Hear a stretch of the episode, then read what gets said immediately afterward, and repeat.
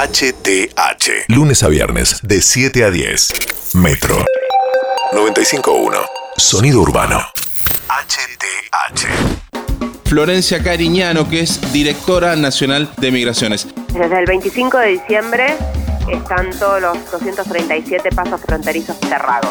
Nosotros le queremos decir a todos los argentinos, nosotros no los vamos a dejar tirados. Diego Santilli, vicejefe de gobierno porteño. Nosotros vamos a sostener el mismo nivel de limitaciones que tenemos al día de hoy. Javier Farina es infectólogo y además forma parte del comité de expertos que asesora al gobierno nacional en materia de la pandemia. La hoy representan más casos que el resto del país. Punto.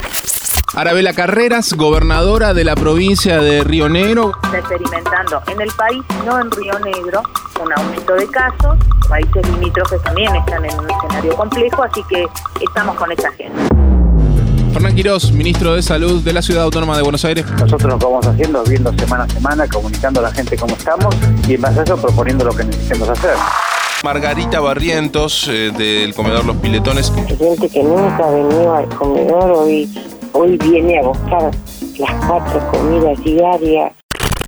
Daniel Arroyo, ministro de Desarrollo Social de la Nación. La situación social es crítica, hay varias políticas que estamos encarando.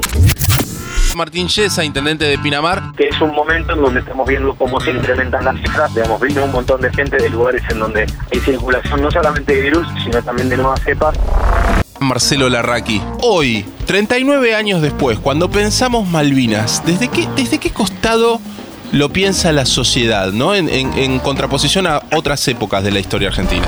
La guerra, lamentablemente, eh, la, la congeló la historia, ¿no? Es decir, porque la llenó de dolor una historia en suspenso, Malvinas. Lo que pasó y lo que va a pasar. Hablemos todo hoy. Por Metro. Metro. 95.1. Sonido urbano.